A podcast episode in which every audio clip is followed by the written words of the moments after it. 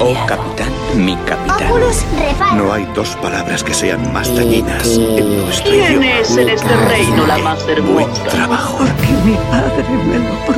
¿Por qué demonios soy gracioso? Vamos, ¿qué coño tengo de gracioso, eh? Esto es un montón de basura. Creo que cualquiera que se enamore está chiflado. No me llames Junior.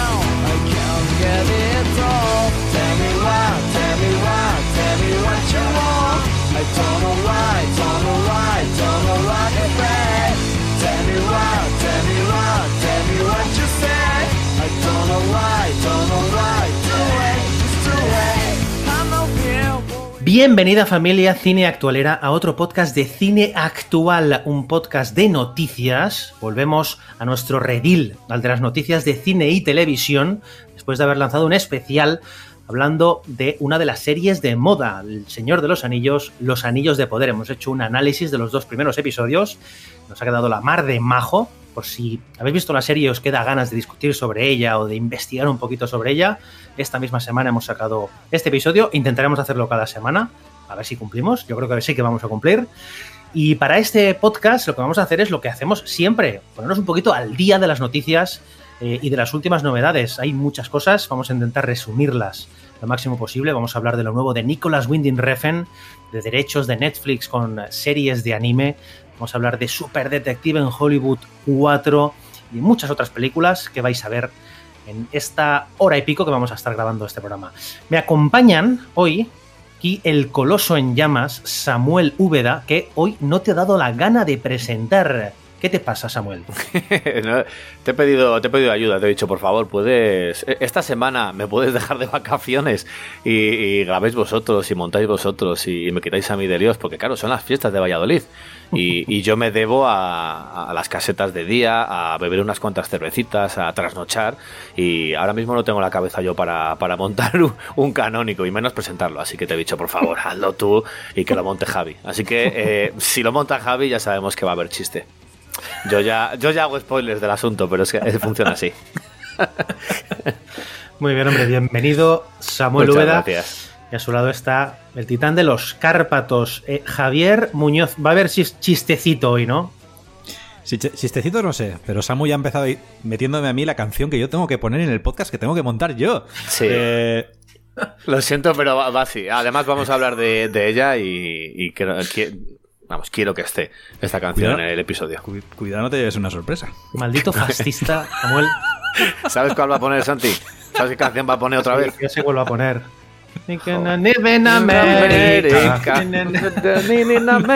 Que será la tercera o la cuarta vez que, que el bastardo este la pone, ¿eh? Ya sabéis, otra de las marcas de los podcasts montados por Javi, ¿cuál es, ¿vale? Si empieza con la canción de West Side Story. Muy bien, antes de empezar os quería preguntar una cosita. ¿Sabéis que el otro día en Twitter salió Tom Cruise, no haciendo el loco, como, como ha salido hace unos días, que no sé si lo habéis visto montado en, Sí. en un aeroplano En su aeroplano. y volando y haciendo una promoción de, creo que es de la última de Misión Imposible, Sí. sino que también ha salido en un vídeo con su colega Christopher McQuire, ya sabéis, el director de, de las últimas de, de Misión Imposible, em, dando un curioso consejo a la gente, que es algo que, que nos ha dejado todos planchados, que es, sabéis que hay algunas televisiones que ya cuando las venden vienen con una especie de suavizado de movimiento para las escenas de acción. Sí. Y mm, lo que nos dice básicamente Tom Cruise y Christopher Maguire es que desactivemos esa porquería que lo que hace es manchar la película. Y yo os pregunto, ¿vosotros tenéis el suavizado de movimiento para las escenas de acción activado? Yo tuve, yo tuve que ir a, a mirar a ver si lo tenía activado, pero es que yo eh, lo tengo cuando, cuando a lo mejor me meto en alguna plataforma y demás, me salta directamente eh, una opción que es el Filmmaker. Que te lo pone directamente para que tú veas la serie de, de la mejor forma posible y eso está apagado por completo. Y, y lo estaba mirando, yo cuando me puse a mirarlo, claro, estaba viendo la tele, no sé, no sé qué usted estaba viendo, y voy digo, si está activado, digo, pero yo las series las veo como un obús, o sea, no tengo ni, ni, ni suavizados ni, ni, ni nada, de, nada por el estilo. Y resulta que estaba puesto, pero claro, está puesto para la tele normal, o sea que yo como la tele normal no la veo, cada vez que voy a una plataforma o, o la Play y tal, me salta el, el- lo que yo he puesto para, para ese tipo de, de plataforma o de videojuego o de lo que sea. O sea que no, no la tengo yo activada. Pero eso que dices tú de Filmmaker, eso es el filtro de color para las películas. No tiene nada sí, que pero ver con en mi televisión también tiene muchas opciones de, de todo muchas- lo que quieras cambiar. Muchas sí. opciones tiene tu televisión, me parece. ¿eh? Esto huele raro, ¿eh? No sé, la, bueno, también, eh, no sé la que hayas visto tú Morbius alguna vez con el, con eso activado. Que luego siempre dices que, que no has visto la acción bien ni nada de eso. Claro, es que está muy oscuro, vaya porquería.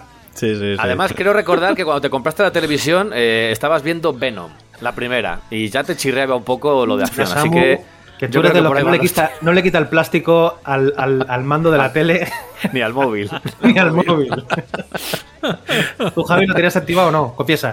No, porque yo creo que mi, televisión no lo tiene, o sea, de, de lo- de los años que tiene. Es de tubo, Yo- esas. Es de tubo, sí. De tubo, de tubo. Ojalá. Tiene que No, dar no, Javi no. manivela como si fuese un coche. Debe ser una de las potencia. De una, una de las primeras smart eh, televisiones. Muy bien. De hecho, yo eh, veo casi todo por, por, por Chromecast, no, no, porque no tengo las aplicaciones. Pensaba que ibas a decir que lo veas con el móvil. O sea, que a ti no te afectaba. Sí, sí, te daba igual ya todo. ya me da igual. Lo veo con el móvil y- y a 1,5 de velocidad. Los de poder en mi Xiaomi, Redmi, no- mi Redmi 4. Luego esta serie se ve un poco mal, tampoco, se- tampoco está muy bien el CGI. Yo es que total, como estoy planchando mientras veo las pelis, tampoco a mí me expliques, ¿no? Hostia, os he contado yo cuando que tenía un colega que, que se puso la de Transformers y, y me de hace muchísimos años, ¿eh? la primera creo. Y de un Me ataque de dice- epilepsia. Eh, no, no, y me dice, va, es que los, los yo, me, yo me acuerdo que había visto, había ido a verla al cine y digo, hostia, los efectos están guapos, tío. Digo, para lo que es, están muy guapos. Estás viendo un Transformer cómo se transforma y sonido, eh, todas las arandelas del Transformer las estás viendo. Y decía mi colega, dice, "Pff, es que a mí el, el CGI no me, no me ha hecho mucho. Los efectos no, no los veía yo bien. Y digo, pero joder, ¿a qué cine ha sido? Y dice, no, si me, me he bajado un screener de casa. Y digo, Hostia, tío. Digo, mira, dime de- dónde vives, que te voy a apuñalar cinco veces y dos de ellas en los ojos. Es que es curioso lo, de- lo del suavizado de movimiento este, que al final lo que hace es, tengo yo entendido, una especie de interpolación, o sea, entre dos Sí. escenas, eh, de Mm. forma, imagino que con una especie de inteligencia artificial, mete una tercera imagen, ¿no? Y es curioso porque esto se ha diseñado más que nada para, para ver eh, deporte, ¿no? El fútbol americano y tal. Y es curioso que salga propio Tom Cruise diciendo, quítate esa mierda que, me- que- que os va a joder la experiencia de ver Top Gun Maverick, tíos. Mm. Y nunca me había planteado ¿eh? es- es- esta movida. O sea, que mirad vuestras televisiones, que si no Tom Cruise va a venir casa por casa, picando a la puerta y diciendo, a ver, enséñame el menú. Además, ahora, ahora me, gusta- gustaría ver cómo se ve la película, la, la de Top Gun, cuando tienes toda esa mierda activada. Sea, porque a lo mejor se crea un círculo, según estaba girando eh, el avión, se crea un círculo alrededor del avión y dices, no estoy viendo nada. Lo mismo se, se- se hace un borrón, pero sí, sí. Bueno, en definitiva, lo que dice Tom Cruise y Christopher Maguire es que el director es el que diseña la película como quiere el detalle y el, el creador de la televisión, ¿no? Samsung o quien sea, no es nadie para añadir ni quitar nada de lo que ellos han puesto, ¿no? Tom, Cruise, Tom Cruise está a un paso de, de hacer un anuncio al estilo Jean-Claude Van Damme, esos que se ponía ahí entre camión y camión. O sea, pero- pero ¿has abierto visto de el, de- piernas, el del, ¿eh? el del avión? El del avión es eso- tremendo, eso ¿eh? digo que es- Que va subido a un avión como quien se sube al capó de, de un coche, a no sé cuántos pies de altura, con dos avionetas que tienen más años que la luna. Yo pensaba que se iba a tirar de las avionetas, sin paracaídas ni nada, y que alguien iba a saltar con él a por la- Capitán la- América, ¿no? Sí, sí, ya me da igual. Yo salto de aquí, si me cogen, me cogen, y si no, pues nada, no me cogen. Es espectacular, tío. Y 60, 60 años tiene el tío. Es que es, pues, es que es increíble, tío. En fin. Pues nada, después de, esta, de este pequeño detalle sobre, sobre Tom Cruise y familia, vamos a dejar que acabe de sonar la canción de West Side Story y volvemos con las noticias.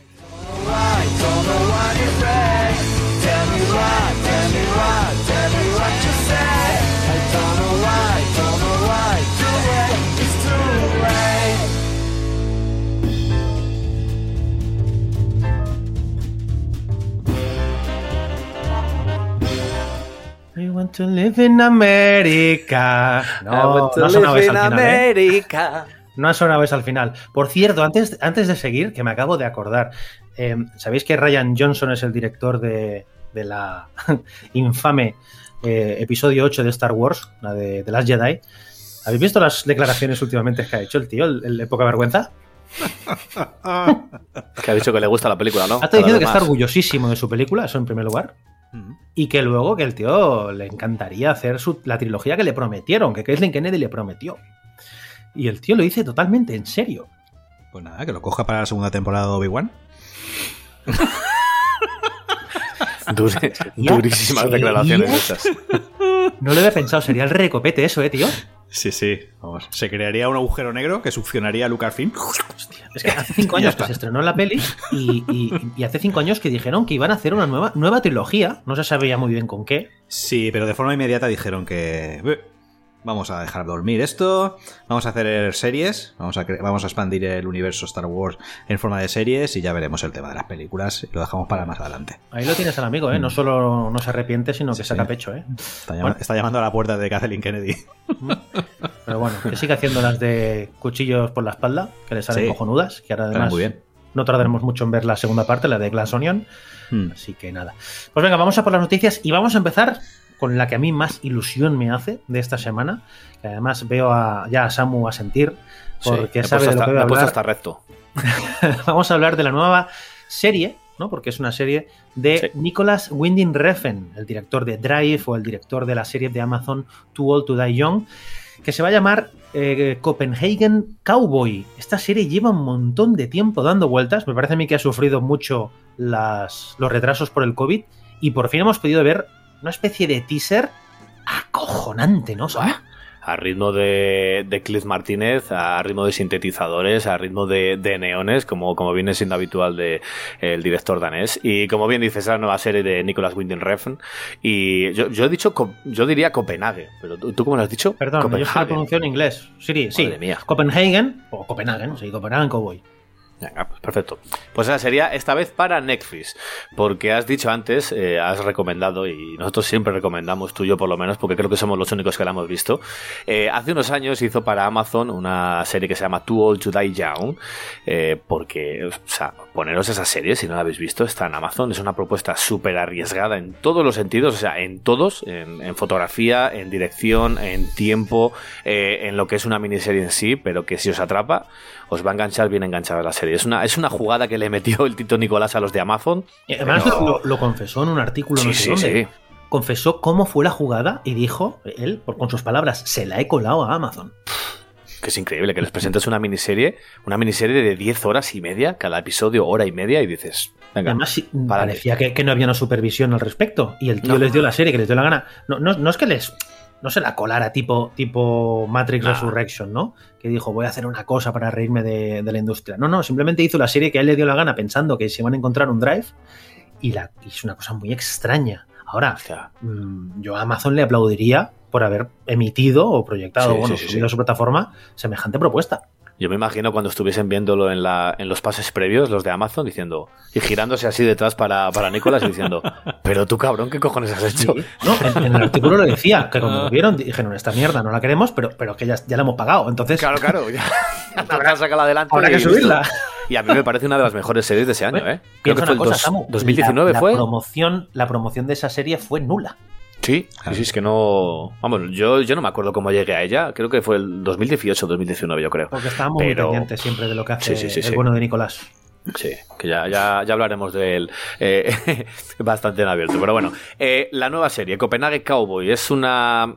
está descrita por, él mismo y, por muchos como un neo-nair poético, ambientada en Dinamarca, en los bajos fondos, la ciudad de- del director, y esta vez es una joven que busca venganza en un mundo criminal. Ya sabemos que a Nicolas Winding Refn le, le flipan los mundos criminales, los bajos fondos, así que Copenhague.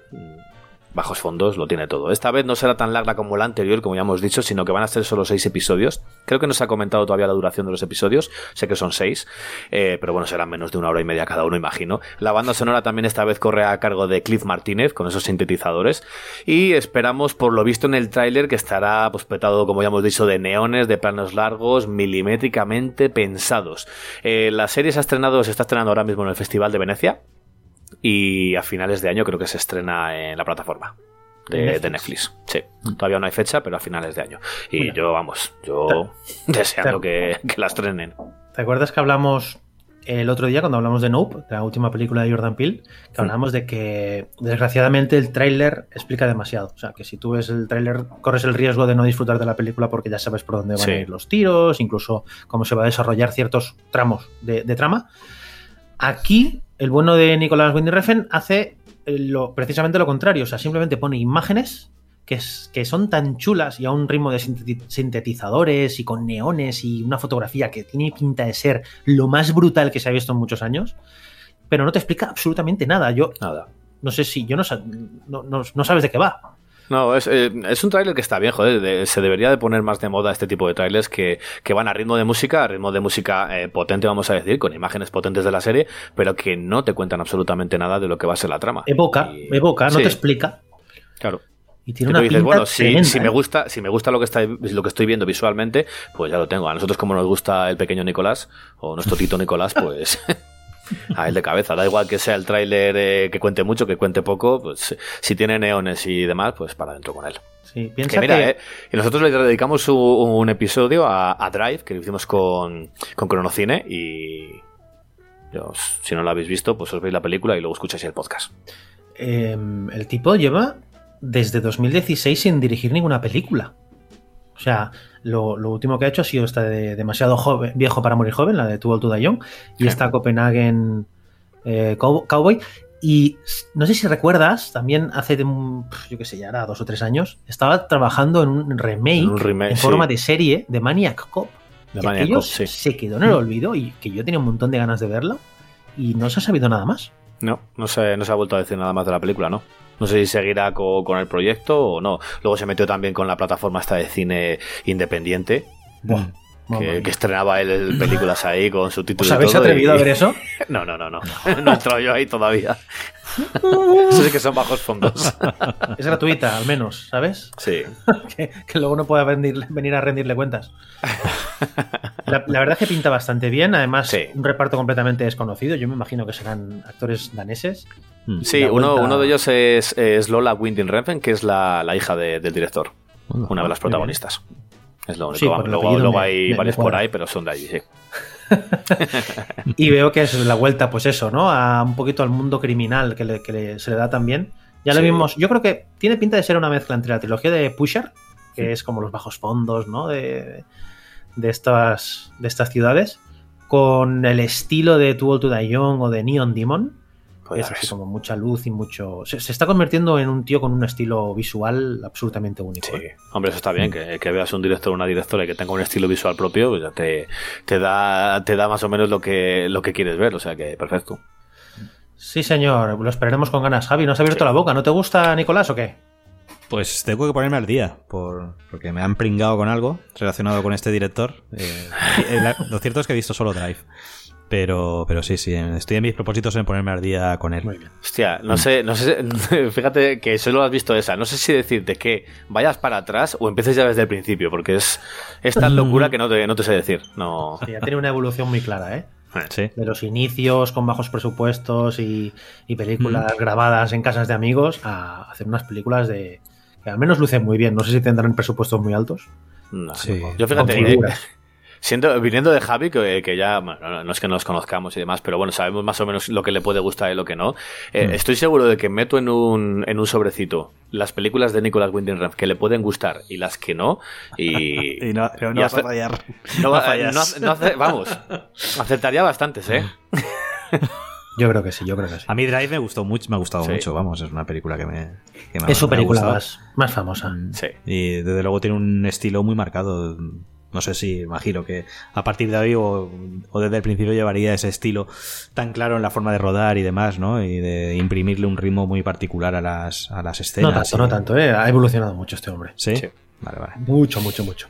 Hay Muy bien, venga, vamos a pasar a la siguiente. Drive, pero sí. Y esta vez vamos a hablar de un tema también de Netflix y de derechos, porque, bueno, yo me imagino que en cada país el catálogo de Netflix cambia, ¿no? Sí. Ya sabemos que, por ejemplo, te vas a Japón y te pones la parte de anime y se te va la olla completamente, pero aquí, pues en España, tiene mucho anime, pero a lo mejor no demasiado importante. Pero ¿qué ha hecho Netflix? Ha comprado unos derechos, ¿no?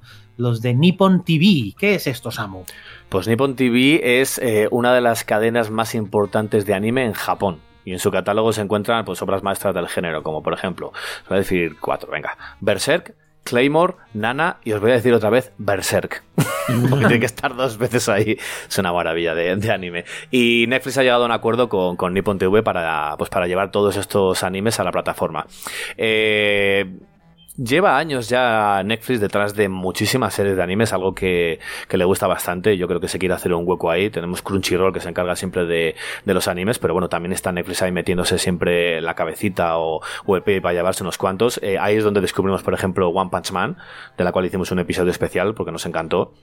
Dentro de poco también van a estrenar una película que se llama Bell, de Mamoru Osoda. También dentro de unos días llegará, por ejemplo, Cyberpunk Ed Rangers, que, que eso... O sea, el tráiler que ha saltado esto. Mira, sí. estaba, estaba pensando ahora mismo porque me ha venido el título a la cabeza y el tráiler de Cyberpunk Runners, o sea, es una, es una brutalidad que recuerda muchísimo al de eh, Love, Death and Robots, de los primeros, que a ritmo de boom, boom, boom, boom, boom, te va metiendo un montón de, sí, de si secuencias mitad... sin sentido aparente, pero que, que son guapísimas, sí. tío. Si la serie es la mitad de buena que el tráiler, eh, estoy dentro, ¿eh? Hostias. Es una, es una maravilla. Chaval, no sé cómo será la serie, pero vamos. Sí, el, ritmo, el ritmo que lleva el trailer de Destripe real. Sí. y ojos saliendo de las órbitas y tal, es el ritmo de la serie, vamos. Hostia, qué guapa. Cyberpunk Edge, Edge Runners, ¿no era? Sí. Edge, Edge Runners, sí. Buah. Pues bien, ¿Qué más, qué más eh, cositas? Nada, eh, es eso, solo se sabe que ha cogido lo, los derechos de, creo que eran 13 animes en total, pero bueno, por deciros unos cuantos, si os gusta la acción y la aventura y la fantasía, eh, apuntáis Hunter X Hunter, es una serie bastante, es, es larga, son creo que son ¿Es 60, antigua, no? sí, esa es algo más antigua, son 60 y pico episodios, si no recuerdo mal. Luego, si os gusta la acción y la fantasía oscura, por supuesto, eh, Berserk, la serie de anime del 97, 25 episodios, que a mí personalmente, yo sé que a ti Santi no te, no te hizo mucho, pero a mí personalmente me parece una, una, obra maestra absoluta, que es la adaptación del manga de Kentaro Miura. Eh, esta de, de Berserk, ¿no, ¿no, hicieron como una especie de remake, readaptación y estaba precisamente en Netflix? Hicieron eh, una adaptación que fueron tres películas que mm. eh, lo que hacía era adaptar toda la serie de animación de, del 97. La dividieron como en tres películas y adaptaban partes de, de, esa serie de animación que están muy, están muy chulas, ¿eh? Yo directamente después de verme la serie del 97 me puse las tres películas, o sea, automáticamente, porque el, el anime del 97 tiene unos cuatro o cinco episodios finales, o sea, son una auténtica locura. O sea, a mí me... Pero me, esas me estaban en Netflix, me parece. ¿eh? Esas seguían estando en Netflix, sí, sí, sí, siguen estando, ¿eh? Lo que pasa es que el anime no, no lo tenían. Es que es y curioso. ahora lo que tienen es el anime. Es que es curioso porque Netflix tiene muchos, muchos animes y muchos de calidad, pero mm. no acaba de estar como en la, en la triple A, ¿no? O sea, no acaba de tener como, como los pesos pesados. Le falta un las- Bleach, le grandes- falta un Naruto Shippuden. De las grandes plataformas, ¿no? Eh, yo creo que está por encima, ¿no? Eh, Es- sí, En lo- cuanto a anime, sí. Pero bueno, eh, anime, sí. quitando, quitando Crunchyroll, ¿eh? Que Crunchyroll es... no, no, eso aparte que no. Pero es que Crunchyroll se dedica solo al anime. Claro. claro. Mm. Pero es curioso, yo, yo es que no sé si es que lo tienen porque hay alguien ahí que dice, bueno, esto alguien lo verá, pero sí que, no sé, a veces duran poco. No sé si es que la- el, el público que tienen es muy concreto. No, el, catálogo gente, de, no, no. el catálogo de Ghibli lo sigue teniendo ahí dentro. Es, es una maravilla. Y tanto. Que por cierto, el otro día vi en cines La Princesa Mononoke, chaval. Oh. Qué chulo. espectacular, tío. Verlo en Qué pantalla grande y con, con sonido espectacular. Luego, eh, sigo, si os gusta, por ejemplo, el drama musical, eh, os podéis apuntar a una serie que se llama un anime, también que se llama Nana, que son dos chicas que se van a vivir a Tokio y tienen una peculiaridad que las dos se llaman Nana, pero con dos personalidades totalmente distintas. O sea, ese es más distinto. Y otro que llegará, y con esto yo creo que, que ya lo dejo, ya, ya os digo que son 13, pero estos cinco que estoy comentando son los más así top. Eh, Monster, llega Monster, que es un anime de terror psicológico y misterio, que eso es otra obra maestra absoluta, donde un cirujano salva a un niño y años después ese niño se convierte en, en un asesino. Asesino en serie. Igor siempre habla de ella. Sí, sí, está, está guapísimo. Amigos me recomienda muchos animes y yo caigo. Ahora mismo estoy viendo Vinland Saga de, de vikingos y está, está muy guapa. Muy bien, muy bien. Y Javi, llegan todos estos animes a la plataforma a lo largo de septiembre. Creo que ha llegado Septiembre. el 5, ha llegado, sí, ha llegado unos cuantos y luego a lo largo de todo septiembre irán llegando poco a poco. Así que eh, id mirando cada poco todos los, todos los animes porque, porque estarán por ahí. Samu, habrás visto que no he cogido el teléfono móvil en todo el rato que has estado hablando. Bien, pero, pero es porque si te lo cuento yo te interesa, ¿no? ¿O qué? No, pero a Javi le interesa porque hace poco vio la de, la de las termas romanas. ¿La viste entera tengo no? que verla yo esa, sí. Corramos, corramos un tupido velo. No, no, la vi llegaste a verla no, no, entera. No, no la vi entera. Oye, pues la anunciaron vi bastante, los primeros capítulos. Sí. a ver, si tampoco está mal, está entretenida. A ver, es una gilipollez, ya está. no, es, una, tontada de, serie. Pero bueno, oye. Tienes otra que es otra tontada de, serie de animación que es de, de Yakuza Amo de Casa. Esa es una pasada, ¿eh? Son episodios creo de que creo que son de, de 15 minutos, de menos de lo normal, ¿eh? Si no recuerdo mal. Y son episodios autoconclusivos y está muy guapo, ¿eh? Es un Yakuza que, que se convierte en amo de casa. Sí, sí, Es sí. muy divertida esa serie. ¿eh? Sí, sí, sí, sí. A mí me gustó bastante. Muy bien. Yo, pues he, teni- yo he tenido mi, mi sesión de Yakuza para, para un añito entero ya. ¿Con cuál? Después de, después de una serie que he visto. Tokyo Vice. Hostias, es verdad, qué guapa está. Qué maravilla. Hostias. Pues muy bien. Ya te- bueno, pues ya tenemos nuestra dosis aquí de, de anime. Sí, septiembre Eh, bueno, anime. Luego, luego hablaremos un poquito más, ¿no? De anime. Eh, ¿Qué más cositas tenemos? Ahora ya sabéis que Cine Actual se especializa mucho en estos eventos, que de hecho la semana que viene estoy pensando va, va a ser la de 23 de Disney, así que también tendréis Eso eh, es. nuestras actualizaciones. Y hay otro de esos eventos que cada año pues eh, marcamos en el calendario, pero este año lo hemos tenido que tachar. Y es que no sabemos por qué, ahora va a explicarlo Javi, DC ha decidido que no va a realizar el evento de la DC Fandom. Hmm.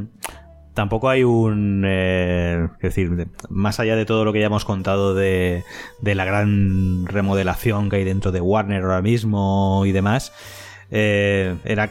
No voy a decir que era casi de esperar, pero es lógico que con todo el tema que ha habido de movimientos de fechas, cancelaciones y, al final remodelación de todo el DCEU, incluso sabéis que han sustituido a la persona responsable, bueno, sustituido, de momento lo han quitado en medio al responsable del DCEU y están a la busca de, de- de una persona que se haga cargo, ¿no? Eh, igual que tenemos un eh, en, en el MCU, pues eh, Warner está ahora mismo en, la búsqueda, ¿no? De esa figura. Y mientras que esa vacante está eh, vacía, eh, en cátedra vacía, de- pues están ahora mismo, como ya sabéis, pues bueno, pues en un movimiento bastante de, transición, bastante duro. Y ellos comentan que, bueno, pues teniendo en cuenta la enorme recepción que tuvo, verdad, desde el 2020 y se adaptó muy bien el evento al tema de la pandemia y demás, y es verdad que con la eh, con todo el tema este de los eventos online, en directo, streamers, las DC Conference están funcionaron muy bien durante estos años de atrás, eh, con una, unas audiencias, eh, bueno, la de 2021 tu- mm, llegó a reunir a más de 66 millones de personas en directo, o sea que, imaginaos, es una... eh, sí, sí, sí, funcionó, funcionó normalmente bien. Pero estas, Eh, perdona Javi, pero ¿Mm? ¿eran gratuitas o tienes que pagar para acceder a ellas? Hay de todo. Hay sesiones abiertas, casi todos son sesiones abiertas, ¿eh? Lo que pasa que luego hay halls, como igual que pasa en, el, en la Comic Con, donde, donde hay halls que tú tienes que pagar una entrada aparte, donde se emiten trailers y demás, aquello que no te deja grabar y todo este tipo de cosas. Pues bueno, en la, en la DC Conference, eh, pues habían también como salones donde tú te apuntabas y demás. No sé si llegaban a pagar, pero como mínimo tenías que suscribirte, apuntarte y entonces te daban un acceso. Eh, y el caso es que, bueno, el, debido a que grandes de los muchos de los estrenos que se iban a realizar en este año se han movido al 2023 y los del 2023 se han dejado un poquito en, en el aire, pues esto, es, esto ha hecho que al finalmente hayan decidido eh, cancelar el evento de, de este año eh, a espera, primero, de eh, colocar a una persona en, en el sitio que corresponde dentro del DCEU que ponga coordinación y dirección a, los están- próximos... están, sin cabeza, eh, literalmente. Ahora. Sí, están ahora mismo sin, sin, sin cabeza. Eh, lo que han decidido no ha sido tanto cancelarla, sino posponerla unos meses. ¿Vale? No, no es que no se vaya a celebrar el evento, sino que directamente lo que quieren es reorganizarlo absolutamente todo y entonces presentar en el evento ya en firme con las fechas definitivas de estreno y demás. Pues, sobre todo por aquello de no presentar paneles con, con fechas de estreno y que dentro de dos meses se diga, pues mira, lo que presentamos en la DC Fandom ya no vale, ¿no? Y vamos a mover Sí, la que es fecha lo que llevan haciendo, ¿eh? Que es, pero bueno, no solo ellos, eh, lo hemos visto en muchas otras. eh, Mm. entonces, ellos han, a mí me parece sensato. eh, es decir, si estás en un momento de remodelación y demás, no te vas a poner a presentar proyectos ahí y presentar Ya, pero si todo el mundo y- lo hace, ¿sabes? Al final el que pierdes con bar es tú, a lo mejor. Pues oye, a lo mejor ha llegado el momento sensato de decir, bueno, pues por no, no, por no seguir en la vorágine esta en la que nos hemos metido de estrenar películas y hacer proyectos a lo bestia y sin ningún tipo de aquí de orden y concierto, vamos a parar un poquito eh, y vamos a Los ver. vamos a- sobre la vamos- tierra y listo. Sí, sí, vamos a planificar un poquito todo esto y, y nada. eh, de momento, el gran evento es el 21 de octubre con el, con el estreno de, Black, de Black Adam. eh, y vamos a ver que, cómo va evolucionando todo el tema este del DC Fandom. E imagino que, bueno, pues en, unos meses sabremos eh, cuándo es la próxima fecha de realización del, del DC Fandom y, vamos a ver qué es lo que quieren presentar. Muy bien, pues ya veremos. Nos hemos quedado sin, sin podcast de noticias de la de la de, Hmm. de, de la DC Fandom. Muy bien. Sí, porque en la Comic Con no llegaron a tener panel tampoco. S- algo se preveía. ya muy poquitos anuncios subieron. Creo que su- Sí, ¿no? se presentó el, un adelanto de, de Black Adam y alguna cosita más, pero vamos, poco, poco más, poco más. Además con, Muy bien. Muy bien. ¿cómo se llama? con Ezra Miller por ahí dando vueltas. A ver quién le pone el cascabel al gato. A este no lo tiran, ¿eh? Este no. ¿Cómo puede ser, tío? A mí me parece un poco increíble, la verdad. Hostia, no. El, el otro día vi que, el, bueno, que estaban hablando con él y que tenía problemas psicológicos, como es obvio. no. Y querían ponerlo un poquito en vereda. Pero vi un vídeo suyo con un chaval haciéndose un selfie y tal, que me dio bastante mal rollo. Sí. Le decía, Hmm. le- el tío, o sea, se estaba haciendo un selfie con él y le decía, ¿quieres que te noquee? Y el otro, jaja, se reía, ¿no? Dice, ¿pero sí o no? Y, el- y le decía el otro, sí, pero así como con 10 jaja, ¿no? Y Ujú. dice, sí, pero muy serio, ¿eh? Y digo, a que le mete un chifleo en toda la cara en medio, en medio de, un, de un Insta, de un Insta Live. Con eh, Ezra Miller Que si tengo, que si quiero un crochet. Que le estaba diciendo, te meto un crochet y te dejo noqueado y te dejo inconsciente. Y, y el otro es que no se venía dónde meterse. Era un chaval que se estaba haciendo un selfie con él. O sea, de verdad, no sé. Cosas muy extrañas. Sí, sí. Los por, una- unas cosas así. sí, por unas cosas tanto y por otras tampoco que dices hostia como a otro a otra persona seguramente por menos ya, ya le habrían echado directamente de, del DCU Por eso, por pero- eso, que debe ser muy buen tío, eh, no sé. O tiene muchos amigos, pero es muy extraño todo esto. Sí. Muy bien, venga, vamos a cambiar radicalmente de temática y vamos a hablar de una Sí. película que tiene un reparto bastante espectacular y la película Mm. se llama Armageddon Time y está dirigida por James Gray, que es un director con, con una carrera bastante curiosa. Últimamente, por ejemplo, ha dirigido la de Ad Astra o Z, la ciudad perdida, entre muchísimas otras. ¿Cómo pinta esta película? Porque vaya reparto, no cabe en el, en el póster, ¿eh?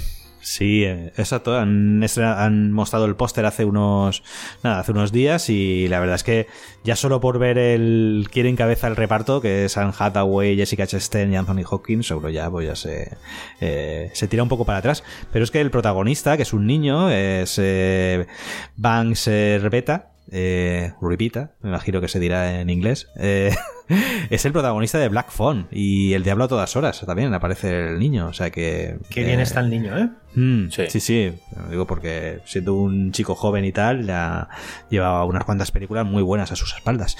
Eh, como has dicho, la película está dirigida por James Gray, que es el director de Ad Astra, eh, por lo tanto ya sabéis un poquito, ya os podéis hacer un poco a la idea del estilo del director. Eh, no sé si a José le satisfará el ritmo que imprime este, este director a sus películas, porque la de Z también tiene una, un ritmito así como pausado.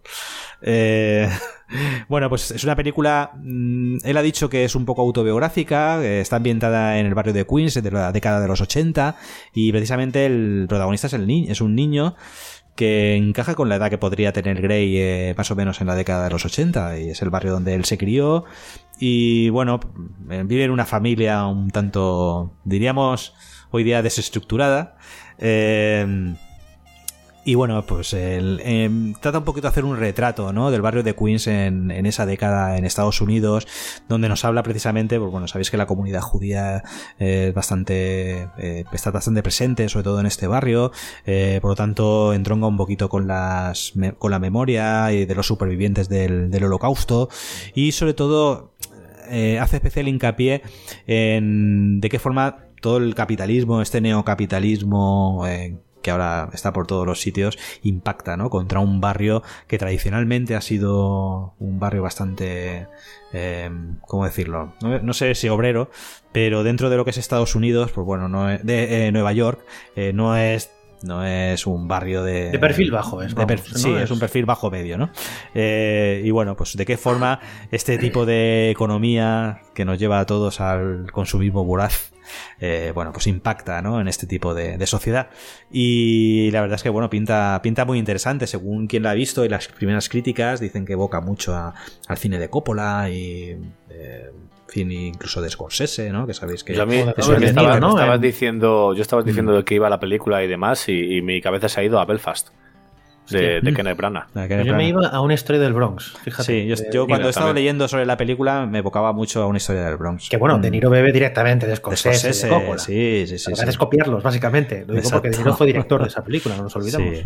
Mm. Entonces es un poquito, vamos, esa, esa ambientación.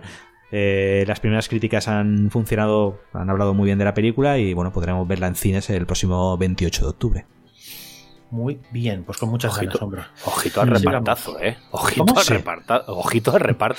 Tiene hasta Jeremy Strong, ¿no? El de Sí, Succession. Mm. el de Succession. Sí. Y si digo Succession, ¿no? Os viene a la cabeza el tirin, tin, tin, tin, tirin, tirin, tirin, tirin, ¿no? A mí me, me viene a la mente gentuza. Directamente. Pues hablando de temazos, si también os digo la de te, te, te, te, te, te, te, te, tere, te, te, ¿qué viene a la cabeza? Pues Super Detective en Hollywood. Y es que parecía que la saga ya estaba cerrada y bien cerrada después de aquella infame tercera película. Di, la, di la palabra enterrada. Oh, la enterrada. tercera película es, es, o sea, no vale ni como broma. Pues bueno, han decidido seguir con la saga y es que harán una cuarta película de Super Detective en Hollywood. Sí, sí. Eh, aquella primera parte de Beverly, Hills Cop eh, de 1984, que bueno, que nos puso a, a un Eddie Murphy en su, en su esplendor, donde marcaba.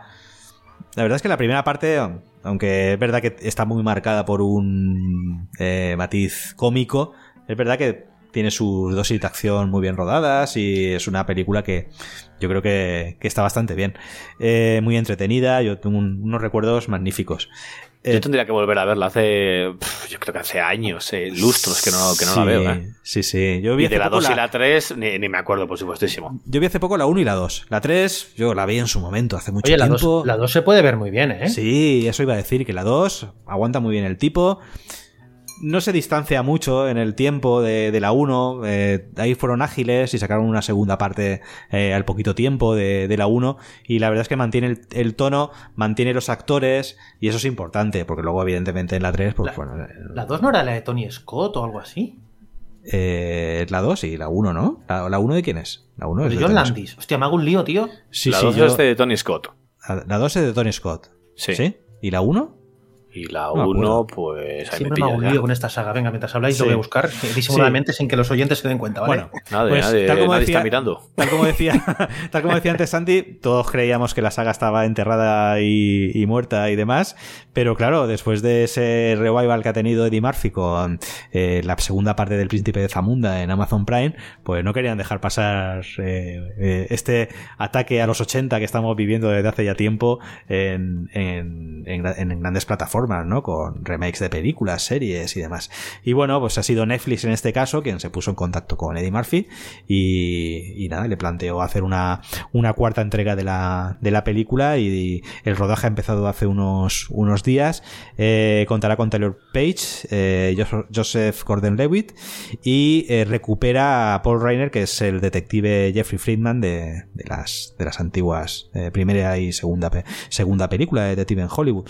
El título será Beverly Hills Axel Foley, el, nombre de, de Eddie Murphy en la película. Y, y bueno, vamos a ver. Mm, Eddie Murphy ha compartido algunas imágenes. eh, bueno, no, no las ha compartido él. Han sido imágenes robadas de set, donde vemos al propio Eddie Murphy con su chaqueta típica, esta que lleva de, ¿no? de, de béisbol, ¿no? En Sí. todas las películas, y con un brazo cabestrillo, que no sabemos exactamente qué es lo que le ha pasado. Y, y nada, de momento no tiene fecha de, de estreno, simplemente que eh, la veremos en Netflix, de modo que imagino que a lo largo de 2023. Y, y no, no se verá en cines, directamente en Netflix. No han dicho nada. Vale. no han dicho Mira, he estado mirando. La, la segunda la dije efectivamente Tony Scott. Hmm. Es la tercera, la, la de John Landis. Ajá. y la primera fue Martin Brest, que es el director de Esencia de Mujer y conoces a Joe Black. Ah, ostras. Sí, sí, sí. O sea, la, la tercera de, de- de John Landis. Landis, amigo, no estaba en su mejor momento, vamos a decirlo así. John Landis, eh, eh, el del helicóptero, ¿no? Eh, sí, el Sí, del ¿no? helicóptero en, en. ¿Cómo era? En The Twilight Zone, ¿era? Sí. ¿Sabéis, no? La historia de- del accidente de helicóptero que decapitó a, Ah, ostras, sí, sí, sí. Vale, a una vale, niña vale. y a un hombre eh, Sí. rodando. Y, sí. y quedó grabado todo perfectamente. Y si lo buscáis por YouTube y sois unos morbosos, lo vais a encontrar. Sí, sí, sí, sí. Hostia, eso, eso sería un día digno de una investigación para un podcast, ¿eh? Porque aquello, aquello trajo consecuencias. El propio Steven Spielberg dijo que ya no trabajaría más con John Landis. O sea que flipa, chavales. Madre mía. Venga, seguimos con más noticias, Vamos. pero yo creo que ya más o menos las noticias así, digamos, importantes o de las que más teníamos que hablar eh, eran las que hemos dicho hasta ahora. Así que ahora vamos a hablar de, estas, de esta ronda rápida de, de Suma Chigun. Soma Chigun, una máquina de matar. Y vamos a hablar de una cosa que a mí me hace gracia porque cuando hicimos el primero de los podcasts de películas veraniegas, que recomendábamos películas veraniegas, estuve hablando de Viernes 13. Y es curioso porque es una de las sagas más eh, longevas o, más prolíficas de los slasher. Y mm, desde 2009 no teníamos película. O sea, mm, pensad que es una saga que prácticamente iba a película por año en los 80 y de repente, después de una especie de reboot en el 2009, no hemos sabido más de ella. ¿Por qué se dio esto? Pues resulta que el director, que era Sean Cunningham, y el, escritor, que era Victor Miller, estaban en una especie de pugna, bueno, una especie no, en una pu- pugna legal por los derechos del personaje. Los que sigáis un poquito la saga Viernes 13 ya sabéis que mm, la famosísima máscara de Jason Burgess no aparece hasta la tercera película. ¿Qué pasa? Que eh, Sean Cunningham tiene unos derechos, que es pues utilizar los personajes y el guion, etcétera, y Víctor Miller tiene los otros, ¿no? De utilizar, digamos, el nombre y todos. Hostia, todos siempre, estos siempre con los derechos a eh, idas y venidas, ¿eh? Sí, a ver, piensa que esta película costó, no me acuerdo, 300.000, 500.000 dólares. Y, y cuando la hicieron, pues eran todos muy colegas. Pero de repente, cuando empezó a hacer pasta la peli, y ya sabéis cómo funcionan los, los Las, estudios, amistades, las amistades. aquello desapareció muy rápido. Y pensad una cosa, la película es del 80, ¿eh? Y siguen Mm. hoy, en 2022, con temas legales. Aún no se ha zanjado el tema legalmente. Mm. ¿Qué pasa? Que mm, con este marco se daba a entender, igual que pasa lo mismo con, con el muñeco diabólico. ah, Parecía que se iba a quedar estancado el tema, pero de repente, eh, no sé si ha sido New Line Cinema o, o ahora he perdido de vista la, la productora que estaba detrás. En redes sociales de repente puso en su Instagram una imagen, como si fuera un, escri- un escritorio de un, de un móvil, con un mensaje privado de Jason Burgess. Y decía, ¿qué quiere Jason Burgess? Y ahí lo dejó. Luego lo borraron el mensaje de la, de la plataforma. O sea, el- la foto ya no está, ya no se puede ver. Entonces daba a entender que se abría la puerta a la decimotercera película de la saga, 13 años después de la última Viernes 13. Joder, qué bonito sería que este año la estrenaran, ¿no? Pero bueno, eh, no va a ser posible, no, no está en marcha. Ya pero igual ya igual ya no llegan. Hostia, estaría guapo que después de 13 años de Viernes 13 llegara la 13 película, ¿no? Pero no. No se da el caso, pero han abierto la eh, puerta para que empiece a rodarse o aparezca ahí en el horizonte otra vez el famosísimo ki, ki, ki, pa, pa, pa, Qué Ahí queda la noticia. Yo tengo muchas ganas, ya lo sabéis. A mí me plantas un tío con un machete y, y lo que sea por delante. y hablando de machetes y de, y de asesinos Ostras. extraños. Sí, sí, sí. Bueno, he visto el tráiler tráiler. del que vas a hablar y. Ha sido el tráiler, no, no, no, sé exactamente cómo, cómo ha, ha nacido este proyecto, pero hemos visto el tráiler de Winnie the Pooh, Blood and Honey. Winnie the Pooh, eh, sangre y miel. que parece un slasher absolutamente entregado a la, a la chanza y al cachondeo, donde vemos a, a precisamente a Winnie the Pooh y Piglet, creo que es el, ¿no? el cerdito que lo acompaña Sí, siempre. sí, sí, sí, sí. Están un poquito cabreados porque, ¿cómo se llama el, el- su, su humano, su amigo? Chris, eh, Christopher... No sé, Bueno, tío. su amigo humano les ha dejado tirados y no les ha sentado nada bien, así que eh, inician una, una, pues no sé, una masacre absoluta, matando a todo tipo de personas a lo loco. El trailer, desde luego, parece sangriento de cojones y Sí, es lo sí. más bizarro que he visto en los últimos años. Y mira que he visto películas de Nicolas Cage, ¿eh? ¿Lo habéis visto vosotros? Sí, sí, yo lo he No, visto. Yo he visto, no. el trai- yo he visto el tráiler y me quedé, me quedé, digo, "Ostras, esto sí que no, esto sí que no me lo esperaba. me podía esperar muchas máscaras de hockey y machetes y tal, pero a Winnie the Pooh con una hacha en la mano y, y dando castañazos, no, no me lo esperaba. Eh, pero no sé, desde, desde luego, como mínimo, vamos, es, es original. Además, yo lo que no entiendo es cómo están haciendo una película de serie B con mucha sangre, muchos asesinatos, sea, obviamente centrada en el gore, con un personaje que se supone que tiene los derechos de autor ahí cogidos, ¿no? Sí, que, hayan- que hayan utilizado el nombre. A mí lo que me mosquea es que hayan utilizado el nombre, porque bueno, al fin y al cabo, cuando te puedes poner una máscara más o menos y, en fin, pues la, la modificas y tal y, ya está. Pero, ostras, que hayan utilizado el nombre, sí, me- ¿de, de quién es Winnie the Pooh? ¿De, de, de quién es? De eso, de, no es de Disney, ¿no? No. Yo pensaba que sí, Pu- pero. Puede ser de Disney, ¿eh? No lo tengo muy claro, pero puede ser, ¿eh? Pues, hostia, me parece una cosa, no sé, un poco rara. Que... Lo que pasa que, claro, como estos son unas novelas, eh, claro, no, Winnie the- eh, igual Disney tiene el- los dibujos animados, pero igual la- Vale. la es- Ah, mira, sí, ¿ves? El- los, los derechos de los personajes eh, habían sido propiedad de Walt Disney desde 1966 y en el 77 los perdieron. Vale, ahí lo tienes. Ah, no, perdona, en el 2022 pasaron a dominio público. Ah, ¿Sabes que cuando cumplen... un- Sí, sí, sí, sí. 50 si no, años. Eh, exacto, exacto. Bueno, depende de- del país, pero sí, sí, sí. Hostia, han esperado 50 años para hacer esta película. Ahora sí. Ya. Hombre, me suena que, le- que empezaron todo como una coña, porque esto es una película de muy, muy bajo presupuesto, Sí. que han hecho a modo de coña. Y yo me imagino que una vez han controlado este tema de los derechos, han dicho, esta es la nuestra. O sea que han dicho, vamos a poner el planteamiento más absurdo. Christopher Robin es el, el- el personaje que los abandona. Y como los abandona, se ve que se vuelven locos y pues bueno, empiezan a liarlo un poquito. Entonces, bueno, pues eso, la verdad es que tiene pinta interesante. Lo que no tiene es fecha de estreno. Pero bueno, el tráiler se puede ver, ¿eh? Y, y la verdad es que es bastante salvaje. Sí, sí, sí. Más cositas. Antes estábamos hablando de anime, vamos a añadir una Anime. nueva pincelada al anime. Y Vamos, a ver la anime, anime, o anime. anime. Sí, Se bueno, puede decir esto ya hablamos. Sí. Yo le voy a llamar ani- an- anime, ¿vale? Para joderte un poquito. y Mob Psycho 100, que Mob es Psycho otra 100, de las macho. series, ¿no? De, de One, el de One Punch Man. Sí. Vamos a poder ver la tercera temporada por fin. Sí, como ya has dicho, Move Psycho 100 eh, es el webcomic japonés creado por, por One y cuya adaptación ya lleva dos temporadas en activo, pues ha confirmado la fecha de estreno de, de la tercera temporada para el 5 de octubre, así que dentro de nada ya podemos ver la tercera temporada. Ya sabéis que, que en Move Psycho 100 tenemos al protagonista que, que cada vez que le va sacando más de sus casillas hay un pequeño contador que, que va a 10%, 15, 20, 30, 50, 60 y cuando llega a 100, eso, eso mete un pepinazo que es increíble. O sea, eh, incluso cambia la, la forma de, de animar y empiezan todo colores, rayas, eh, destellos y dices tú, ¿qué, qué estoy viendo, tío? ¿Qué maravilla estoy viendo? Así que es muy recomendable, ¿eh?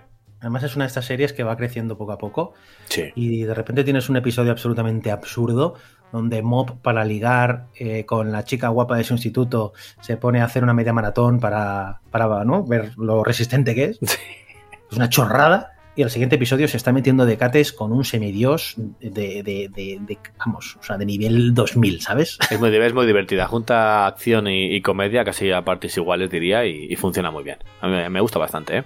Sí, y luego señor. también la tercera temporada de One Punch Man, creo que no han dicho fecha, pero creo que es a lo largo de 2023 cuando se va a poder ver. O sea que también sabemos más o menos cuándo puede llegar.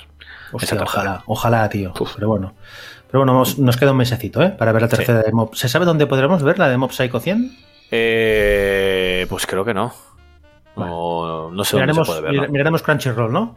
Sí, es- ahí sí. Ahí seguro que sí. No, o miraremos Netflix, a ver si de casualidad ¿eh? va en el ¿También pack está? este de Nippon TV. No, en el pack ese no está. Esas son tres series clásicas de anime. Y esa no, no. De momento no, eh, no es tan clásica como el resto. Muy bien. ¿Qué más cositas tenemos? Bueno, aquí hay una cosa apuntada. Tenemos una servilleta, ya sabéis, de bar, ¿eh? donde con, con un lápiz, mientras hacemos las cañas, apuntamos aquí las cosas. Y aquí pone apuntado: John Williams presenta Helena's Theme para Indiana Jones 5. Brutal. Eh, Sabéis que John Williams eh, bueno, pues va haciendo bolos por ahí, ¿no? En conciertos de estos así eh, abiertos, ¿no? Donde toca sus, bueno, pues eh, dirige, ¿no? A orquestas tocando grandes temas de, sus de sus películas.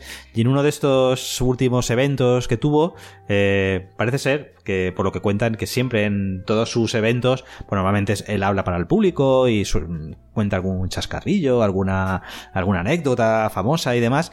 Y en este caso, pues bueno, eh, dijo, pues mirad, eh, acabo de terminar de componer eh, un tema eh, y es un tema para, eh, para la última la última película de Indiana Jones, eh, para Indiana Jones 5.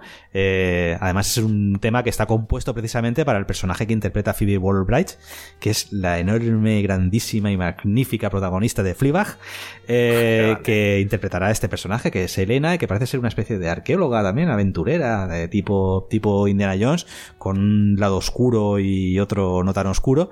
Y bueno, pues ha compuesto un tema específico para, para este personaje, lo cual eh, me parece, y bueno, lo, allí en directo, pues hizo que la, la orquesta tocase, tocase ese tema. Y imaginaros, el, el auditorio pues eh, se levantó, aplaudió, en fin, pues podéis imaginar. Imagínate que ya estás viendo a, a- a una leyenda ¿eh? Mm. dirigiendo allí el concierto y encima te dice, mira, te voy a dar un pequeñito eh, avance de la banda sonora de Indiana Jones 5. Sí.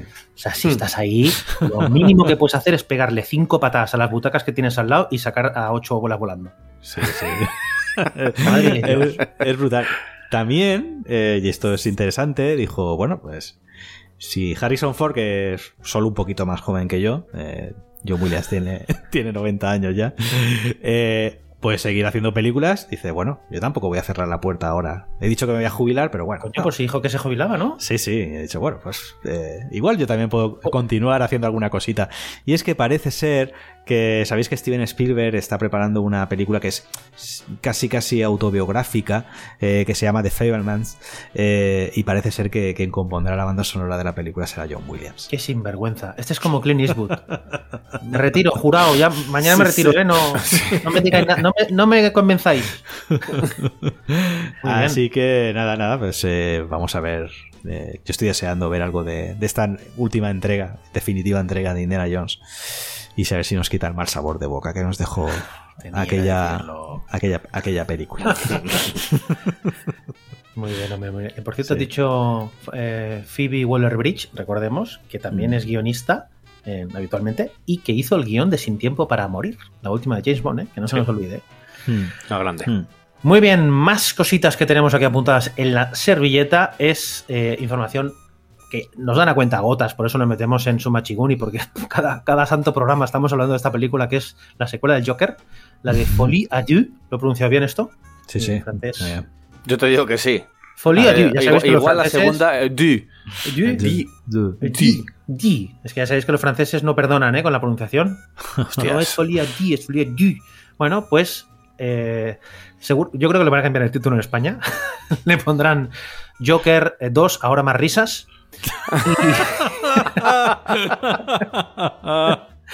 Ya, ya hemos hablado mucho que, que van a contar otra vez con Joaquín Phoenix, obviamente. Van a contar con Lady Gaga. No se conoce su papel, pero lo más seguro es que haga de Harley Quinn. Y Sí. hay una nueva incorporación que es la de Brendan Gleeson. Que si no os acordáis muy bien quién es el actor, eh, por ejemplo, sale en 28 días después. También es Alastor Matt Eye Moody en las de Harry Potter, el profesor con el ojo loquillo. También salen Escondidos en Brujas, que jamás me cansaré de recomendar esa película, con Colin, Colin Farrell. Y yo, mira, recomiendo una que se llama El Irlandés, que yo la vi aquí en la Seminci y está muy guapa. Sí, esa también hace de como de mafioso, ¿puede ser? Eh, hace Irlandés. de policía. Ah, de policía. Hace de policía en Irlanda. Sí. Bueno, es un actor que tiene una de esas caras súper reconocibles, pues va a formar parte. Pero no el irlandés de Netflix, de Robert De Niro. No, es Ah. otro, otro tipo de irlandés. En versión original se llama The Guard Ah, vale, The vale. Guard. y aquí se llama El Irlandés. Sí, señor. Pues bueno, no se sabe qué papel va a hacer, simplemente se sabe que va a formar parte de la película y bueno, hay muchas elucubraciones que si va a ser algún preso de Arkham. Bueno, no se sabe nada, por lo tanto no nos vamos a meter en, en rumores. Pero bueno, lo que sí que es verdad es que se va a contar con Brendan Gleeson. Más incorporaciones. Cambiando de palo, vamos a hablar de Megalópolis, que yo creo que ya hemos hablado alguna vez de ella, Hmm, A mí me, Me suena que sí. Que es la nueva película o el nuevo proyecto que tiene en mente Francis Ford Coppola, el grandísimo Francis Ford Coppola, no hace falta ni Mm. presentarlo. Y es que mm, va a contar con Shia LaBeouf, el, el que también está últimamente muy en, en boga, no por precisamente estarse tranquilito. Eh, bueno, antes de hablar de LaBeouf, Coppola eh, lleva queri- queriendo financiar esta película, la de Megalopolis, mm, desde hace tiempo. De hecho, ha puesto, atención, eh, ha puesto 100 millones de dólares de su bolsillico. Voy a repetir la cifra por si alguno se ha despistado o ha estornudado mientras la ha dicho. 100 millones de dólares de su bolsillo, ¿eh? Escúchame, como decía mi abuela, porque los tenía. Si no, no. Si no, no los pondría. Pero yo, 100 hay una millones, cosa que, que me alucina. Yo, que Coppola, que el señor Francis Ford Coppola no encuentre financiación para sus películas, o está preparando una mierda de dimensiones colosales y no ha habido estudio que se la quiera comprar, o, Yo te, lo, ya yo te está. lo voy a decir por qué. Yo te lo voy a decir por qué. ¿Qué? Porque ha perdido todo su crédito avalando las películas de su hija. Joder. Hostia, eres ¿Cómo la más tiene? duro. eh? La tiene atravesada ahí. a- Eres duro, tío. Joder, más duro que un clavo en un ataúd. Eh, eres, tío. No perdonas. Mm, no sé bien muy que bien. dirige de- Sofía, macho. A mí me, encanta- a mí me gusta bastante, ¿eh? Es una petarda. A mí, a mí también, pero que Javi. A tomar por culo. Bueno, el reparto de Megalopolis se te va la olla. Adam Driver, Forrest Whitaker, Lawrence Fishburne, John Boyd, eh, Aubrey. Plaza, Jason Schwartzman. O sea, espectacular. O sea, si habla- antes hablábamos de la de Armageddon Time, esta no se queda corta. Hostia, Jason, Jason Schwartzman, que es, eh, si no recuerdo mal, es Su eh, sobrino. sobrino. Sobrino. Su sobrino. Pero bueno, que se ha formado su carrera Sí, sí, también coño, y, coño. Y sin es que lo el has dicho y me ha, me ha ¿eh? venido a la mente que, que un día estaba hablando en una de las píldoras de, de las sagas de, de familiares y estaba Coppola y me aparecía John, John Bueno, es que la saga Coppola no, no termina, ¿eh? Y eh, el tema de Shia LaBeouf es que lo ha fichado. Eh, eh, Es, últimamente es un poquito, está siendo persona non grata, em, o, o lleva mucho siéndolo en Hollywood, y es que hemos visto que en el rodaje de esta película última de Olivia Wilde, la de Don't Worry Darling, Hmm. eh, le echaron. Ya lo hablamos esto, que le habían echado del rodaje, porque se ve que Olivia Wilde no quería gilipollas en su rodaje. Pero bueno, chica, parece que se te ha girado un poquito el rodaje, ¿no? Mm. Porque últimamente están saliendo unas imágenes, unas noticias. O sea, se acaba de estrenar en Venecia, la de Don't Worry Darling. ¿Y que, que- habéis visto la, la escena esa con Chris Pine y, y cómo se llama el chico este? El, el- El Harry Styles. El Harry Styles. Eh, ¿Es, es lo que parece, lo que se ha visto? O, o- Yo creo que no. Al principio, cuando me despertaba, yo dije, hostia, sí, le ha escupido. Mira que no nos gusta entrar en este tipo de, de mierdas de, de famoseos, pero, pero sí, sí lo ves y dices, hostia, le ha escupido. Luego tiene- o sea, ves el vídeo y dices, no, no, no, no ha pasado nada de esto. Pero lo que ha pasado en ese rodaje eh, ha tenido que ser muy, muy curioso. No voy a decir si gordo, pequeño, tal, pero hay cosas en ese rodaje que no han estado. No han estado del todo bien, yo creo, y eh, como eh, lo he leído en, en Twitter y demás, y estoy, estoy con ellos, que, que al final va a ser más interesante, a lo mejor, un documental que grabe Sobre la de- peli. de- del rodaje, del making of, Hostia. que la propia película en sí. rollo Sí. Heart of Darkness, ¿no? El rollo Sí. la de El corazón de las tinieblas y sobre el rodaje de, de Apocalypse Now. ¿qué ha, pa- qué ha pasado aquí para que echen a uno, para que otros se lleven mal, para que una no quiera, no quiera participar en la rueda de prensa, para que Es que otro es eso, esté, pero que no que esté? no- Dices, hostias, no sé. Florence Pugh ha dicho que no piensa eh, promocionar la película. Sí. Hostia, pues eso es duro, ¿eh? Porque ellos, ellos firman un contrato. eh, el reparto firma un contrato de promoción. Pero a lo mejor hay una cláusula que dice que si te tocan los cojones de más durante el rodaje, pues no no, sé, ¿eh? no sé si es tan fácil eso, pero bueno, en fin. Eh, No sé, yo, yo siempre he pensado que esto de las promociones que hacen luego, ¿no? Que están Mm. durante meses y dale que te pego y entrevistas y viajes. Yo siempre he pensado que no es placentero para un actor. bueno, pero a lo mejor algunos que sí, que disfrutan de ese foco. Les pagan por eso. Es decir, no me da ninguna pena, vamos. Es esto de. Ya. Fin, Pero es triste, es de ser trabajo. triste. Hombre, eh, que quedas que no estás vendiendo el producto que acabas de hacer. Triste bajar, que- triste bajar a la mina con 50 años. Sí, pero. Sí, Más tristes de robar. Obviamente, obviamente. Que estamos Pero de- también, vamos a ver. Dentro de esto, no, que esta ver, gente no, nos, me- nos invitan al cartón Astoria y estas cosas. A, no me jodas ahora. Estás intratable hoy. de La verdad. has calentado, Javi, la has calentado. Me has callado la boca. Bueno, pues, eh, pues eso, que Shia LaBeouf, si os gusta como actor, que a mí me gusta, todo se ha dicho Sí. de paso, Sí, lo vamos a sí. poder ver en la nueva película de Francis Ford Coppola. Y venga, una más y la última, si os gusta este ambiente que tenemos de holgorio, de risas, de, de estar bien animaditos, eh, Javi nos va a hablar de un proyecto que tiene toda la pinta de eh, alegrarnos El despiporre. Es el Llora- despiporre. Lloras de alegría. Exacto. The Sun, ¿no? Del, Sun, del sí. creador de The Father. Exacto, Florian Zeller, que bueno, pues es el director de The Father. Sabéis que él es un dramaturgo, que es escritor de, de obras de teatro, y él precisamente en 2018 escribió una trilogía de obras de teatro, eh, de Son, de, de Father y de Mother. Eh, esta es la segunda de, de esa trilogía que adapta para la gran pantalla por se- vamos con ca- casi total seguridad veremos la tercera entrega también como, como película y en este caso eh, Zeller bueno pues eh, repite con Anthony Hopkins pero además le acompañan pues bueno Hugh Jackman eh, Vanessa Kirby Laura Dern Laura Dern eh, Vanessa Kirby, también bastante bastante interesante Eh, bueno esta- precisamente mañana bueno, ahora estamos grabando martes. El 7 de septiembre se estrena en Venecia, de modo que vamos a ver qué recepción tiene. Eh, todo hace prever, porque el tráiler se estrenó hace unos días y lo pudimos ver y la verdad es que, pues, eh, en fin, si, si, de fa- si de Fader os dejó buen cuerpo, eh, esta Madre tiene pinta, tiene pinta que va a ir por el camino. Porque- Seguramente han puesto, han puesto fregonas en la, en la entrada de la sala para, para fregar después la- las lágrimas de, de la gente como, Sí, como sí. marketing. Sí, porque además nos cuenta la historia de un niño, bueno, sus padres se, se- se separan y está hasta los 17 años más o menos viviendo con su madre y finalmente decide dejar a su madre e irse a vivir con su padre. Eh, y bueno, es un poco, nos acerca un poco a la historia de un padre que, que ya había reemprendido su vida, casándose, teniendo otros hijos y demás, y de qué forma encaja esto con, con la llegada del- de su hijo. Y, y bueno, pues vamos a ver ahí un poco una retrospectiva de, de cómo el padre recuerda ¿no? los problemas que había tenido de educación respecto a su, a, su- a- a lo que es el abuelo del niño y no repetir los errores que, que tuvo que tuvo este Eh, de modo que bueno vamos a ver cómo va la cosa pero todo hace prever que, que va a ser importante la que nos van a meter aquí Para, con- para Javi, que, que es que no me puedo contar ya la risa ya de, de lo divertido que estás contando. sí sí sí Que esto tiene pinta de ser una Vamos. fiesta. Por Por si Dios, os que digo luego- risas, me voy a ver la tumba de las luciérnagas. Exacto, sí, debes de Por Dios, que luego la veremos, la. Sí, bueno, a mí de, de Fader, evidentemente me parece un peliculón, pero a mí ese inicio, uf, con Y ese esos... final, tío. Sí, bueno, bueno, ya aparte del final, pero es ese inicio que cuando tú vas tomando conciencia de realmente qué es lo que está pasando ahí, ¡buah! es, eh, escalofriante. ¿eh? Dios santo, pues bueno, después de este buen rollito con el que hemos acabado, siempre recordad acabar un poquito más arriba, ¿vale? El, el próximo día a ver si reordenamos la lista esta que hemos hecho en la servilleta. Ponemos Super Detective Hollywood 4 al final. Dios mío, yo ahora no sé cómo seguir el podcast. Lo que vamos a hacer es poner una cuñita para que podáis beber agua. Coged un papel, coged un lápiz, porque luego volvemos con las recomendaciones de las últimas películas y series que hemos visto. Venga, volvemos en unos segundos.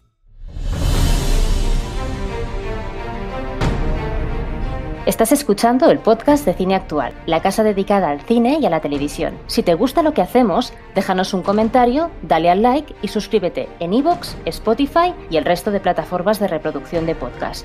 Búscanos en nuestras redes sociales, en Twitter, arroba cineactual, en Instagram, arroba cineactualnet y en nuestra fanpage de Facebook. O si lo prefieres, visita nuestra página web www.cineactual.net. Este podcast es posible solo gracias a ti, así que también nos puedes apoyar desde la pestaña correspondiente en iVoox o convirtiéndote en mecenas en nuestro Patreon. Muchas gracias y sayonara, baby. Y volvemos con la sección de Cali Arena y nuestras recomendaciones o no. Ya sabéis que os vamos a dar una listita de películas y series que deberíais ver o que desde luego os deberíais alejar corriendo de ellas. Samuel Úbeda de mi corazón y mi cuerpo. Entre tanta fiesta, ¿te ha dado tiempo de ver algo? ¿O lo único que has visto son todo borroso? A Lo único, lo único que he visto es a alguien hacer el- lo del codo de tenista. Esto que vas una y otra y otra con las cervezas. Pues eso es lo que he estado viendo yo, a mí mismo, directamente, todo el rato. Eh, me ha dado tiempo. ¿eh? El, el- el último canónico me echaron la bronca Javi, Javi Dani porque había recomendado dos películas supo, que ¿eh? ya. Que sí, me, me sentó fatal. Me sentó como, como una patada en los huevos. Pero bueno, eh, me echaron la Vino- bronca. Vino, a hablar de Luca. que yo no me acordaba que la habíamos hablado, pero bueno. Un poco más y habla de, de- de Vengadores Infinity War. tío, Sí, ¿eh? sí, luego soy yo el que, el que no, se, el que no se tira a la piscina, ¿sabes? No, lo que pasa es que está- os dije que estaba terminando de ver un montón de miniseries porque dentro de poco son los semi. Y yo las miniseries me las fulmino. Eh, me encanta, me encanta el formato de miniserie. Y he terminado una de ellas y se llama eh, American Crime History. Eh, Impeachment, que ha habido tres temporadas hasta ahora. La primera temporada se, se basaba en el caso de OJ Simpson, la segunda temporada en el caso de Gianni Versace y este tercero se basa en la en todo lo que hubo eh, entre Mónica Bel- eh, Mónica Bellucci iba a decir Mónica Levinsky y Bill Clinton. Pero profundizando en cosas que, que claro cuando cuando a nosotros nos llegó la noticia eh, ni sabíamos ni, ni podíamos saber. Es un poco como pasó con, con la miniserie que, que Javi sí que ha visto de, de Pam and Tommy centrándose sobre todo en el personaje de, de, de ella y aquí se hace hincapié todavía eh, en el que la culpa pues la mayoría de, de todos los problemas cayeron sobre Mónica Levinsky cuando debería de haber caído sobre un montón de gente más. Sobre Bill Clinton principalmente, sobre, eh, sobre otras personas que había por ahí, por ejemplo está eh, el personaje de ay, em, Sarah Paulson, que hace de, de una amiga de ella que, la vende, o sea, la, vende automáticamente en el primer episodio, por, por llegar, voy a decir por llegar ella... se, se cree que está haciendo algo a favor de, de su, de su país, pero está haciendo todo lo contrario, que es vender a una amiga. Y me parece una serie muy buena. Son 10 episodios, eh, cocidos a, a fuego lento, bastante, bastante lento. Puede hacerse pesada en algún punto, pero me parece súper interesante todo el tema que tratan y cómo está tratada. Está dirigida muy bien esa serie, macho. Muy, muy bien. Y la podéis encontrar en Disney Plus. Así que si queréis ir a verla, para allí directo. Si está para los semi. Está para los semi. Si no recuerdo mal, estaba eh, Sarah Paulson eh, nominada y creo que alguien más. Es que lo de Sarah Paulson en esta serie es, eh, es de 10, ¿eh? La pone una caracterización haciendo Belinda Trip. En este, Increíble. En esta y siempre. En esta y siempre, pero en esta más concretamente está irreconocible porque si no te dicen que es Sarah Paulson, tú no te crees que estás viendo a Sarah Paulson y es, es, es de 10, ¿eh? Absolutamente los- de 10. Los Emmys que lleva ya ganados esta serie. Eh, ¿Cuántos? Pues de momento uno, porque sabes van, van dando Es verdad, Eh, que ya los están dando los técnicos. y le han dado a- al de mejor em, peluquería contemporánea. Es que, es que tiene unas categorías los Emmys, tío. Pero bueno, que tiene un montón, de un montón más, ¿eh? Y obvia- obviamente Sarah Paulson y Sara Barges también como guionista, o sea que vamos, que está Sí. ahí entre las mejores. Nada, muy guapa, muy guapa. Os gustan este tipo de series con, con intriga, de un poco de juicios y tal, eh, Isabella, pues, 10 episodios que se ven bastante, bastante bien. Esa sería una. Luego me he visto una cinta que es del año pasado, del 2021, dirigida por Frank Kran, que es su ópera prima, y se llama Más. La podéis encontrar en Rakuten TV, es, es un dramón en toda regla, o sea, te, te destruye. Se juntan dos, yo no, no sabía absolutamente nada de ella, ¿vale? Se juntan dos matrimonios en una sala para hablar de, un acontecimiento que, que ha cambiado sus vidas. Eh, durante 30 minutos no sabes muy bien qué, ha pasado para que haya tanta tensión entre esas dos familias, pero sabes que ha sido algo muy gordo. Y poco a poco van dando pequeños datos de lo que ha pasado, pero no, no te lo dejan caer hasta los 30 minutos después que ya te lo sueltan y dices tú, hostias. Eh, ya, ya veo yo por dónde van los tiros, ahora entiendo muchas de las cosas. Y a partir de ahí se van sucediendo una serie de diálogos intimistas eh, que intentan entender pues por qué ha ocurrido eso, por qué les ha ocurrido a ellos, por qué no les ha ocurrido a otras personas, por qué, por qué ha tenido que pasar así ese acontecimiento y es- está, está muy bien, ¿eh? Es, es un drama, es un drama en toda regla, pero en toda regla. No, no os diría que cuál es el la, la situación que han tenido que pasar esos dos matrimonios porque si vais yo creo que si vas con eh, libre libre de todo incluso de la sinopsis de qué de qué puede tratar te vas a sorprender mucho. Y a mí me sorprendió para bien pero ya os digo que es un dramón. O sea un dramón El- pero de los gordos. El planteamiento me recuerda un poquito a la película aquella de Polanski, la de Un Dios Salvaje. sí es- lo que pasa es que un dios salvaje tiene es, es- es cómica Sí, tiene, su, tiene sí. su momento cómico Sí, Sí, ostras, tra- tragicomedia. eh, eso te iba a decir, eh, sí. eh. Pues, mm, Pero tiene momentos cómicos. Esta, esta ya te digo Cero, que ¿no? tiene absolutamente menos 15 momentos cómicos. O sea. Es, es terrible, es terrible. Pero eh, muy bien dirigida. Además es de las películas que están eh, ambientadas en, en un único sitio, que es la sala donde hacen las reuniones a dos familias, y no se hace pesada en ningún momento. O sea, Muy está bien. muy bien dirigida. Son la mayoría planos, contraplanos, planos de ellos, eh, ellos cuatro, eh, le sigue la cámara porque se van separando y demás. Está muy bien, ¿eh? muy bien. Pero ya os digo, prepararos porque os vais a enfrentar a un dramón de los gordos gordos del 2021. y Sí, luego, señor. otra tercera, y con esta ya acabo, eh, otra miniserie, pero esta no está para los semi, que es la saga de los Hammer. Eh, Hostia, ¿ya la has Ya, sí, sí, me la, me la he fulminado en una noche. Hace hablamos hace poco de, de Armie Hammer, eh, el actor que, que interpretó al llanero solitario, que había desaparecido de todos los lados después de unas conversaciones privadas de Instagram donde se dejaba ver un bastante abuso de poder hacia, hacia varias mujeres. Y lo que hace esta serie documental, es, es un docu-crime más que, más que otra cosa, es profundizar en esas conductas con las implicadas en cuestión, que son varias, varias mujeres, y sobre todo conociendo más el pasado de Armie Hammer y su familia, porque hay, hay, un pasado de, de poder, de muchísimo dinero, eh, muy turbio, muy turbio, pero ya sabéis que, que el dinero acaba limpiando todos esos asuntos turbios y, y ahora mismo Armie Hammer pues está donde está, eh, que según dicen, Sirviendo copas. De camarero. Eh, sí, eso, eso decía yo, que sí que la habían visto, pero que se- es que contra, bueno, te, te lo va contando en el documental. Ha contratado a una especie de publicista y claro, los publicistas saben muy bien por dónde tienen que llevar todo, todos estos temas. Y dice que está, está en una clínica, está tratando todos sus problemas y al final es que quedaba con, con un montón de, de mujeres. Se hacía creer, bueno, no se hacía creer. Al final este tipo de, de personas van a, por las, a por las personas más vulnerables y saben a qué, hacia dónde tienen que ir. No van a coger a, una persona que, que está 100% eh, eh, metida donde, donde tiene que ser, sino En, que en plenitud de capacidades, ¿no? en plenitud de capacidades, sino Cogen que van a- a por personas que, que tienen de verdad algún, o tienen alguna cosa que, que les, ha, les ha pasado factura durante su, su vida en algún momento. Y aquí va hacia mujeres que, que le han pasado mal en algún momento. Y, y de eso hace abuso de poder eh, Armie Hammer y, y de qué forma. ¿De qué forma, colegas? es muy, muy turbio, ¿eh? Muy turbio. Muy bien. Pues Pero bien, que Armie. Hammer está donde está y que, y que no vuelva así. Si vuelve así. En fin. Está, está en HBO y nada, son tres episodios de una horita aproximadamente y está muy, Muy muy curioso. De ver. ¿no? Fa- Facilito, pero el tema no es, no es fácil, No, no, es fácil de ver. Además, antes hemos hablado de, de esa sesión y ahí sale alguien de la familia de, de Armie Hammer, en este caso una, una mujer, y dice, mira, mi familia, o sea, porque yo formo parte de los Hammer, y mi familia es como la serie de sucesión. O sea, todos, mm, cuando están en un sitio son todo alegrías, todo sí, jaja, jiji, pero después las puñaladas que se meten por la espalda todos son increíbles. Y, Lo que hace el dinero, amigo. Si no, pregúntaselo a, lo de- a- a los amigos de, de los derechos de Viernes 13. Sí, sí. ¿Algo Menuda familia de los Hammer. Nada, con esas tres yo creo que, que ya vale. Tengo muchas. He visto, he visto varias películas ¿no? de los 80. Sí, tres recomendaciones. He visto varias películas de los 80, pero quiero que esté aquí Dani para hablar de una de ellas. Así que me la guardo. Muy bien, perfecto. Pues tres recomendaciones, tres paladas de cal. Javi, ¿cuánto te vas a, ¿cuántos dedos te vas a pillar? Bueno, bueno, alguno me he pillado. Vamos a ver. Me he visto el documental del Padrino 2 y te Bueno, quito- que no te vi- vio aquella porquería, ¿no? De Netflix, esa eh, de, de zombies o no sé qué historia, yo ni me acuerdo. Ah, el día de la noche. Creo que era Eso, o algo así. con Jamie Ah, Foxx. Sí, el turno de día.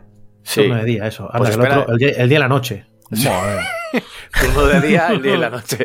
Pues espérate, espérate que, que Sí. cuando hemos hecho la pausa, me- tú te has levantado, porque esto no lo, no, lo, no lo ven nuestros oyentes, te has levantado a por agua y me ha dicho Javi de cuál iba a hablar y, y si, y si la semana pasada trajo una mierda, igual esta vez trae otra, ¿eh? ¿Ah? Cuenta. Eso me pasa por tirarme a la piscina. Vosotros me lleváis Si por que- el terreno de la innovación y al final me Hombre, pego- pero eso está bien, eso está bien, solo lo has visto tú. Nadie más se ha acercado Además, a ella. le, le voy dando al play. Avisé, pensando, avisé. Le voy a dar al play solo para que me digan, que no me digan más lo de que no me pillo los dedos.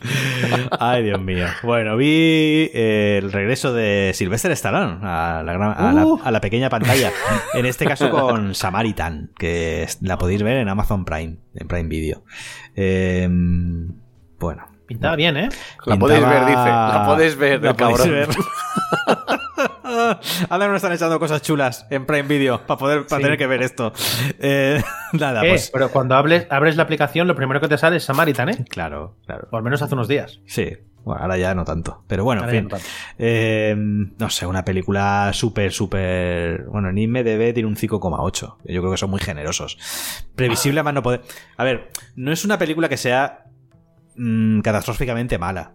Es simplemente que es tan anodina que estás viéndola y, en, en- y cada minuto sabes exactamente qué es lo que va a suceder, que dices, pues es- esto ya, esto lo he visto yo 45.000 veces, solo que con Sylvester Stallone. Pues bueno, pues bien, pues oye, pues- pero vamos, no, no se habla de un superhéroe eh, que tiene, bueno, en realidad son dos superhéroes, uno es Nemesis y otro Samaritan, uno es muy bueno y otro es muy malo, y bueno, pues eh, vemos a un superhéroe ya envejecido y tal, y bueno, pues un poco cómo va evolucionando la historia eh, a través de un niño que se encuentra con él y lo descubre, ¿no? Esto es un poco el planteamiento de la, de la película. Eh, pueden incluso recordar a veces al, al último gran héroe, ¿no? Aquella película de, de Schwarzenegger, ¿no? De, y por un poco por el feedback que hay entre el niño y el superhéroe, y, pero poco más. O sea, tampoco. La película, no, de verdad que no merece la pena, porque seguro que la habéis visto 45.000 veces de, de muchas otras formas e incluso de una mejor forma. O Entonces, sea, los que no se han pillado los dedos han sido ellos. Entonces, con el guion. sí, sí, sí. Es una simple y sencilla como, como vamos, como ninguna. Entonces, no. Muy fin, bien. No perdáis, no perdáis el tiempo. Em, bueno, he visto, vi con el chiquillo, con el pequeñito, vi esta mm, de Yo Soy Groot, que está en Disney Plus, que es He visto como- un par de episodios. La de Yo soy Groot al final, ¿la han puesto como serie o la han puesto como cortos? Sí, son como unos cortos, unos Sí. capítulos cortitos eh, dentro Pero no están esta- agrupados, ¿no? No, no están agrupados No, no. porque yo he ido a buscar los títulos, digo, a ver si puedo decir los títulos, pero no. pues, se Están dispersados primero, por la plataforma, ¿eh? están Sí. de una forma un poco rara, ¿no? Entonces, eh, pero vamos, son seis, eh, seis cortos de unos cinco minutos y que tienen como protagonista a Groot, que es el personaje este de Guardianes de la Galaxia, que es un, un arbolito. Y, y bueno, pues como duran cinco minutos, pues pasan rápido. Y, un poco más. Cinco minutos. Joder, Cinco minutos cada corto. Sí, algunos tienen su gracia y tal. En fin, pues es el público que es también. Va, va, va enfocado a un público muy, muy juvenil también, ¿no? Entonces, bueno, pues tampoco. Te veo apasionado, bastante ¿no? eufórico. Sí, no, no ha sido. Está decaído Sí. ahora mismo. Mamma mía. Por, por suerte, y como cada vez hago más caso a Samu, pues al final vi Tokyo Vice y, reafirmo, la, reafirmo recomendación que hizo, que hizo Samu y es una maravilla de, de serie que si no la veis os vais a arrepentir porque es realmente excepcional. Mm, a mí me la recomendó mi amigo Héctor, que me estará escuchando ahora mismo. Así que Héctor. gracias a él. Ole, sí, chapó, chapó, muchas gracias por. y nada, poco más. Y es que ahora entre Anillos de Poder y House of Dragon y demás, Buah, no está la vida. ya no, me- ya no me da mala vida para más. Entonces voy viendo lo que, lo que voy, lo que voy pudiendo. Así que nada, Muy yo bien. dejo ahí mis dos mm, no recomendación, Samaritan no la recomiendo y la de Soy Groot, pues bueno, pues os va a quitar 6 por 5 media horita de más o menos de, de vuestra Muy vida. Ahí está. Perfecto. Mira, voy a, mira, voy a hacer una cosa a ver si me acuerdo de hacerla cada vez, que es recordar lo que habéis dicho, ¿vale? Hmm. Samu ha recomendado American Crime Story Impeachment y más, y también La Casa Hammer. Sí. Y eh, Javi nos ha recomendado alejarnos lo más posible de Samaritan. I Am Groot estaba ultra apasionado por ella y eh, lo que veáis sí que le ha gustado de verdad. Muy bien. Sí. Así la gente, si no lo ha apuntado, le damos tiempo. Que luego intentaremos ponerlo todo en Twitter, ¿eh? Hmm. Sí. Hay veces que, no, que nos pilla el tren o no lo ponemos, se nos olvida, Sí, pero Hay veces que, ah, pero no, lo ibas a hacer tú, ¿no? Yo pensaba que tú. Y ahí queda, en el olvido, pues. Una semana después, bueno, empezamos otro canónico y dices, "Uy". Pues venga, voy a recomendaros yo cositas. Casi todo lo que he visto es bueno. Lo que pasa es que, claro, yo ya sabéis que me he ido de viaje. He estado todo, todo agosto por ahí. Y no he podido ver muchas cosas. Y cuando he vuelto he visto todo lo que tenía pendiente rápido, rápido, rápido. Antes de que empezara a trabajar. Y he visto Prey, ¿vale? He visto. eh, pues bueno, diferentes series también que estaban ahí pendientes, como la de She-Hulk, Sandman estoy viéndola también, que me está encantando. Entonces, como que me he puesto un poquito al día, ¿vale? Eh, pero lo que acabé también fue Light and Magic, que ya recomendasteis por aquí a full. Y os hice caso y vi todas las temporadas, bueno, la tercera y la cuarta temporada de Stranger Things. Y efectivamente, gracias por la recomendación, porque me chifló, ¿vale? La recomiendo. Llego tarde, pero ratifico que efectivamente mm, es un seriote. Pero O sea, bueno, estás, no me- estás haciendo como yo con, con Luca, No, ¿no? no, no, no, me has dejado, o sea, has fíjate, la frase que iba a decir Llevas dos minutos voy hablando de series y películas que ya has visto. Perfecto. No me voy a centrar en ellas, simplemente voy a decir que efectivamente la recomendación la ratifico, todas estas. Está guapísima la. Pero como os he dicho, he estado de vacaciones y donde he estado yo ha sido en el sudeste asiático. Y he estado principalmente en Camboya, ¿vale?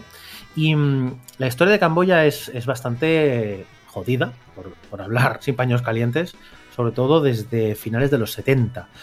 Em, este país, que actualmente es uno de los más pobres del sudeste asiático, eh, vivió una represión, por decirlo así, porque en realidad fue un genocidio absoluto, durante cuatro o cinco años, ¿vale? De mitades de los 70 hasta finales, del 75 al 79, donde los Gemeres Rojos, que eran pues un partido, vamos a decir, comunista, en, en, apariencia, bajo el mandato de Pol Pot, hizo unas masacres brutales. Y yo cuando estuve allí en la capital, en Phnom Penh, eh, estuve en el, en el, Museo del Genocidio, de, de, la prisión de seguridad S21, que se llama, que era un antiguo instituto, un colegio, donde se, que se convirtió en un, pues eso, en un campo de exterminio, básicamente, de torturas y de, y de masacre, ¿no? Y luego además estuve en los, en los campos de, exterminio de Killing Fields, etcétera te deja totalmente blanco. Entonces estuve buscando, digo, ostras, un, impacto tan grande en una generación, eso tiene que estar en, en, en, film, ¿no? Eso tiene que estar en. Tiene que haber influenciado a una ola de creadores de, algún, de alguna clase. No he encontrado muchas películas al respecto. ¿Por qué? Porque ya tienen suficiente ellos con, con levantar la cabeza y, vivir, eh, vivir cada día y además se cargaron a todo aquel que fuera artista, todo aquel que se dedicara al cine, por supuesto, la industria del cine de Camboya fue eliminada. Pero hay una película, que además un documental, que fue nominado a los Oscar en el año 2014, la, la película es del año 2013, que se llama La imagen perdida. No sé si os suena. No. Yo pensé que ibas a decir, fíjate, estabas hablando de todo esto y estaba mi cabeza se estaba yendo a The Look of Silence.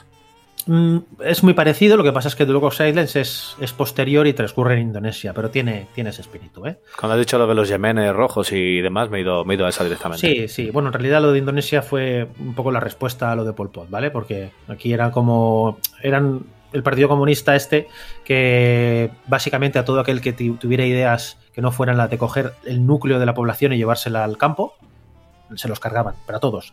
¿Tú llevas gafas? Mm, al campo de exterminio. Tú eres artista, campo de exterminio. Tú no me convienes, al campo de exterminio. O sea, se cargaron a, no sé si un tercio o un cuarto de la población de, de un país como Camboya, ¿eh? en, en, cuatro años. O sea, es, es, brutal. Pues bien, La imagen perdida, que es un documental que podéis encontrar además en, en Filmin, es muy curioso porque lo que hace es una, un, una de las víctimas de los gemelos rojos de, de, estos campos de trabajo, porque además los sacaron de la capital, de, de las capitales, y se los llevaron al campo para que pudieran ¿no? eh, trabajar en el campo y, mm. y, de ese modo cambiar la sociedad burguesa, bla, bla, bla.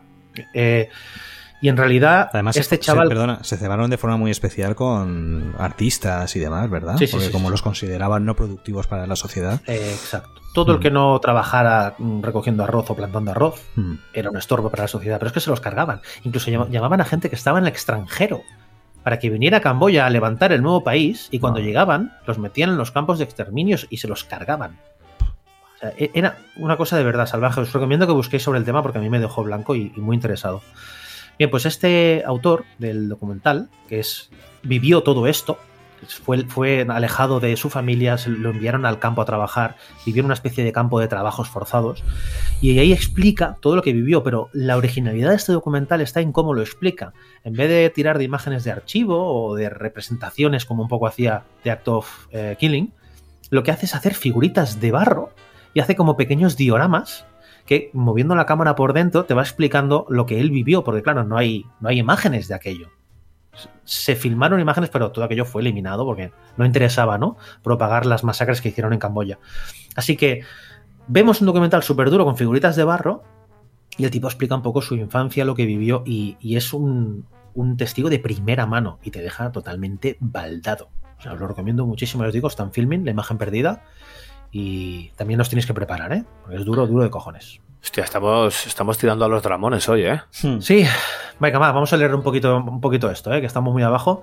He hecho los deberes, he hecho los deberes y he visto una de mis proposiciones de año nuevo, ¿vale? Otro Hostia, documental. Me queda una. Otro documental que es Hoop Dreams, un documental de casi tres horas sobre dos chavales. De, este, este documental es de los 90, a finales de los 90 que quieren, bueno, pues hacerse famosos y, y, jugar en la NBA. Son dos chavales muy jóvenes que viven en barrios muy pobres y es curioso porque al final es un retrato de dos chavales en concreto, pero funciona como espejo para hablar de una sociedad como la norteamericana. ¿Sabéis cómo funciona en América bueno, sabéis, no, no- no sabéis cómo funciona en América la educación, pero el tema del deporte lo cuidan mucho. Entonces tú puedes ser un patán estudiando, pero si más o menos vas sacando las notas mínimas, pero eres un excelente eh, arquero, ¿no? Porque son el arquero es el que juega, ¿no? En el campo de básquet. ¿no? Sí, más o menos, sí. O, o, pi- o- o jockey, ¿cómo le llamaban? Piquero, piquero. El, el pitcher. El, el- el pivot. Ah, no, pivot sí, coño. si eres un, un buen deportista, puedes ir medrando y puedes ir avanzando en, la bec- escala, ¿no? Las de- becas, las becas de, a, a deportistas. Creo que sí. deportiva, sí. Exacto, pero siempre piden un mínimo. Entonces, Mm. claro, son gente muy pobre que la única salida que ven eh, para, bus- para salir de esos barrios tan pobres es eh, mediante el deporte, ¿no? Y además tienen estos sueños, ¿no? Como, como lleva el título del documental. Mm. Eh, es duro también de ver, es un poquito duro, porque ves que los chavales fáciles, fácil no lo tienen. Y son gente, pues, pues que lo que le gusta es estar jugando a, a básquet, no estar haciendo todo el esfuerzo, tanto eh, académico como físico, que requiere convertirse en una puñetera estrella de la NBA. Mm. Estamos hablando de algo del máximo nivel en un país donde el deporte es muy importante y mueve mucha pasta también, es un negocio. Mm. Es, es recomendable. No es el mejor documental del mundo porque yo me lo habían vendido como, como la, la- vamos, el, el documental definitivo porque siempre están todos los tops 10 de los mejores documentales de la historia. Está muy bien, pero bueno, tampoco, escúchame, ¿no? He visto cosas mejores recientemente, como por ejemplo La imagen perdida. Pero bueno, como reflejo de una sociedad americana curiosa en los 90 que creo que hoy en día sigue, muy recomendable. Y voy a hablar de un tercer documental. Esta sí que es una fiesta. Vivir sin freno, el turbulento mundo de John McAfee. ¿Vale? En, en inglés se llama Running with the Devil, The Wild World of John McAfee. McAfee, Una oída, una oída hacia adelante y sin freno se podía haber llamado. McAfee, ¿no? A todo el mundo le sonará McAfee. ¿De qué nos suena McAfee? El antivirus. Mm. Del antivirus. Pues efectivamente es el creador del antivirus. Y es un documental de este pájaro, que no tiene otro nombre, que está más loco que una cebolla, tío. Ojito al tío. Es un documental de una hora y tres cuartos donde, bueno, ves lo, lo desenfrenado, desfasado, loco, desquiciado que está el tío. Eh, ya el documental empieza bien. Los dos primeros minutos y medio te explica que, que si a lo mejor ha matado a su vecino, que está huyendo de la CIA, que se ha ido a Guatemala de extranjeros con un barco para que no le pillen, que va huyendo de todo el mundo. Tela. Está colgado, tío. Pero colgado. Pero es que luego ves a la gente que tiene alrededor y, y- y flipas, porque los cámaras que, que lo graban todo, los documentalistas, Mm. para darles de comer también en un platico aparte, ¿eh? Vale, ellos están ahí y sí, no les queda otra. Yo me siento Bueno. identificado con ellos, ¿eh? Ya, ya, ya, ya. Tú ya dijiste, ¿no? Que cuando le pones la cámara a alguien delante, de repente se come un O sea, payaso, yo- ¿no? La gente. Yo mírate, eh, eh, te cuento una rápida. Cuando estuve grabando una, las espichas en León, que son las fiestas universitarias en León, eh, nosotros llegábamos allí con la cámara. Yo estaba grabando un programa que se llamaba Adelante Reporteros, que era una especie de, de callejeros, pero en Castilla y León. Y fuimos allá a la fiesta universitaria, acababa de empezar, y la gente, o sea, lo- los chavales jóvenes decían, no, no, a mí no me grabes, no, no, no, no me grabes, no, no me grabes porque no sé qué, porque no sé cuál. Dos horas después, o sea, todo el mundo hacía cola para salir. El mismo que nos había dicho, no me grabes, por favor, dice, ven, que te voy a explicar cómo se ponen unas rayas. Ven, que te voy a explicar cómo se hace un porro. Mira, ven al coche. Y dices, pero tío, ¿cómo has cambiado tanto en dos, en, do- en dos horas? El alcohol, que es lo que, lo que tiene McAfee, el de, el de esta- el de este documental, a saco. Y Es que ojito, ¿eh? es que... Va el tío en un barco y hay más ginebra en el barco que en toda la península ibérica. Hay más ginebra que combustible para, para el barco. Yo no sé ni cómo flota el barco ese. Y es todo el rato desfase, desfase, desfase, desfase. Además, es que el tipo, es que es, que es tío, solo en Norteamérica. Sí. O sea, el mismo tipo que ha estado metido en el proyecto Apolo 11, que envió hombres a la Luna, que ha, que ha inventado un- uno de los primeros antivirus, luego lo ves que se presenta presidente de Estados Unidos, un desfasado, un alcohólico, un loco, un chiflao, pegando tiros por, por, por, por ahí por la calle, me- metiéndose sin pasaporte en países de Sudamérica. ¿Pero esto qué es, tío? O sea, es increíble. Es un millonario loco haciendo cosas de, de millonario loco. Claro. O sea, Cuando a, mí no- a mí me gustó un poco menos que a vosotros, ¿eh? Sí, sí, sí. A mí lo que me pareció es muy divertido. Muy divertido, sobre todo para ver con amigos, porque llega un punto que te estás dando codazos con el de al lado, ¿no? Como, mira, mira, mira, pero qué, qué locura es esta, ¿no? Pero bueno, sin más. Está en Netflix, ha sido uno de los últimos estrenos en Netflix, y yo lo recomiendo mucho si queréis pasar un ratito divertido. O sea que tampoco, para, que- para darle más vueltas, ¿eh? O sea, Hmm. para reíros un ratete y al menos vamos a acabar esta ronda de recomendaciones con, vamos a decir, con el humor un poco, un poco arriba. que, entre, que entre la casa Hammer, eh, el otro con el Samaritan y yo con, con, con los gemeres rojos de Camboya, eh, Vaya tela. la bajona esta yo no la esperaba, ¿eh? Sí, sí. Menudo regreso a los canónicos, amigo. Están escuchándonos los oyentes con las manos en la cabeza diciendo, pero qué cojones, tío, ¿qué hacéis? Muy bien, hombre, pues algo más que añadir para hoy. Nada, Nada que, que veáis mucho cine y Sí. muchas series y, y que las veáis bien. Y, reco- recordad que semanalmente os vamos a ir ofreciendo un resumen de Los Anillos de Poder, esa serie que Eso podéis es. ver en Prime Video del Señor de los Anillos y, y que estaremos ahí semanalmente para daros nuestra opinión. Sí, señor. ¿Y, y qué más nos espera la semana que viene? Porque también haremos partida doble como esta, ¿no? Sí, hombre, aquí... La La Disney. de 23. la bueno, de claro, es 23. verdad, la de 23. Eh, nada, pues A ver aquí de cabeza sin A parar. ver qué nos-. A ver qué nos tiran, porque siempre que hay de 23 mm, nos falta tiempo para hacer un podcast, ¿eh? Sí. Si caen cosas de Star Wars, de Marvel, ¿no? Sí, sí, eh, seguro que aquellos trailers que, que no se dejaron ver, en, que se vieron en la Comic Con y luego no se, no se emitieron en abierto, seguro que los veremos en la de 23. Y algunas cositas de Star Wars que, que están, se están comentando por ahí, seguro que las la veremos. Y bueno, vamos a ver. Hostia, ojalá, ojalá digan una, una segunda temporada de Obi-Wan. Con Ryan. con el Tito Ryan detrás. Ryan Johnson. La madre que me parió. Bien, pues lo dicho, estad atentos a, a estos días, estamos, que estamos pletóricos, así que aprovechad este momento que tenemos ganas de hacer podcast. Dale una escucha, sobre todo, ¿eh? lo que dice Javi, al de los anillos de poder. Nos decís también que os ha parecido este Sí. podcast. ¿Cuáles son los proyectos que más ganas tenéis de ver? Si tenéis ganas de ver a Super Detective en Hollywood, si tenéis ganas de ver a, a, a Shia LaBeouf liándola o a Ezra Miller. Y sea como fuere, nos lo dejáis en los comentarios. Y sobre todo, muchísimas gracias, Javi, Samu y a vosotros, oyentes, por llegar hasta aquí. Así que nos escuchamos en el siguiente podcast de cine actual.